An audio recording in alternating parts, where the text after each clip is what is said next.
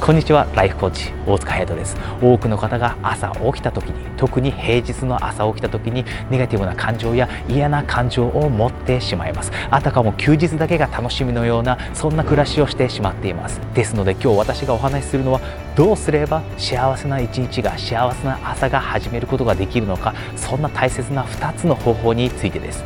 ではまず1つ目の方法早速1つ目の方法ですがそれは朝起きた時にベッドの中で3つ今日楽しみにしていることそれを頭に思い浮かべるということです。このビデオを見ている方はもしかしたら楽しみに感じることなんてない。だからこそネガティブな感情や嫌な感情を持ってしまっているんだ。そんな風に思っているかもしれません。ですが意外に楽しみは普段当たり前だと思っていることの中にあります。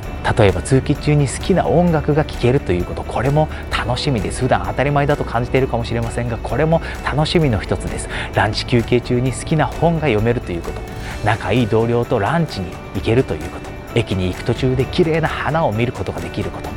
駅に行く途中で通りがかる学校の生徒を見て子どもたちが笑っている姿を見て幸せな気分になる。これも楽しみの一つです。是非皆さん朝起きてまだベッドの中にいるうちに3つの楽しみを見つけ出すようにしてください。それをしっかりと頭の中に思い浮かべてからベッドを出るようにしてください。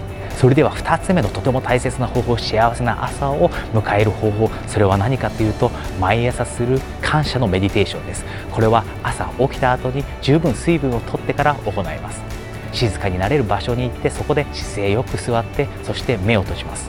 目を閉じた後に今人生において感謝していることを頭に思い浮かべます。感謝の大きさは関係ありません。小さな感謝大きな感謝。どんな感謝でもいいので頭にクリアに思い浮かべてください。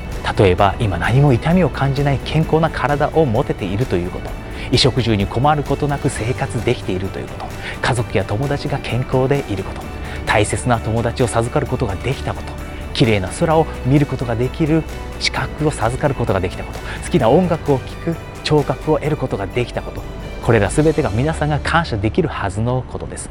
感謝のメディテーションをしている時皆さんはポジティブな感情になります。人はポジティブな感情とネガティブな感情を同時に感じることはできません。ぜひこの2つのエクササイズを毎日実践してみてください。そして習慣にしてみてください。まず1つ目が朝起きた時にまだベッドにいる中で3つの楽しみを1日の3つの楽しみを見つけ出して頭に思い浮かべてください。そして2つ目が感謝のメディテーションです。これは最低でも5分間やるようにしてください。